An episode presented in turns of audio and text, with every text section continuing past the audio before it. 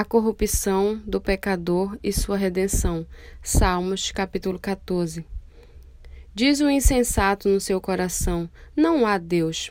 São corruptos e praticam abominação, já não há quem faça o bem.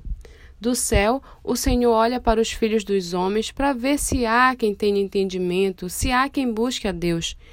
Todos se desviaram e juntamente se corromperam. Não há quem faça o bem, não há nenhum sequer. Será que não entendem nada todos esses que praticam a iniquidade, que devoram o meu povo como se comessem pão e que não invocam o Senhor?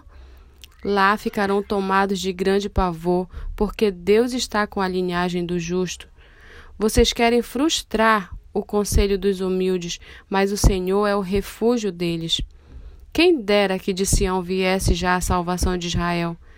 Quando o Senhor restaurar a sorte do seu povo, Jacó exultará e Israel se encherá de alegria.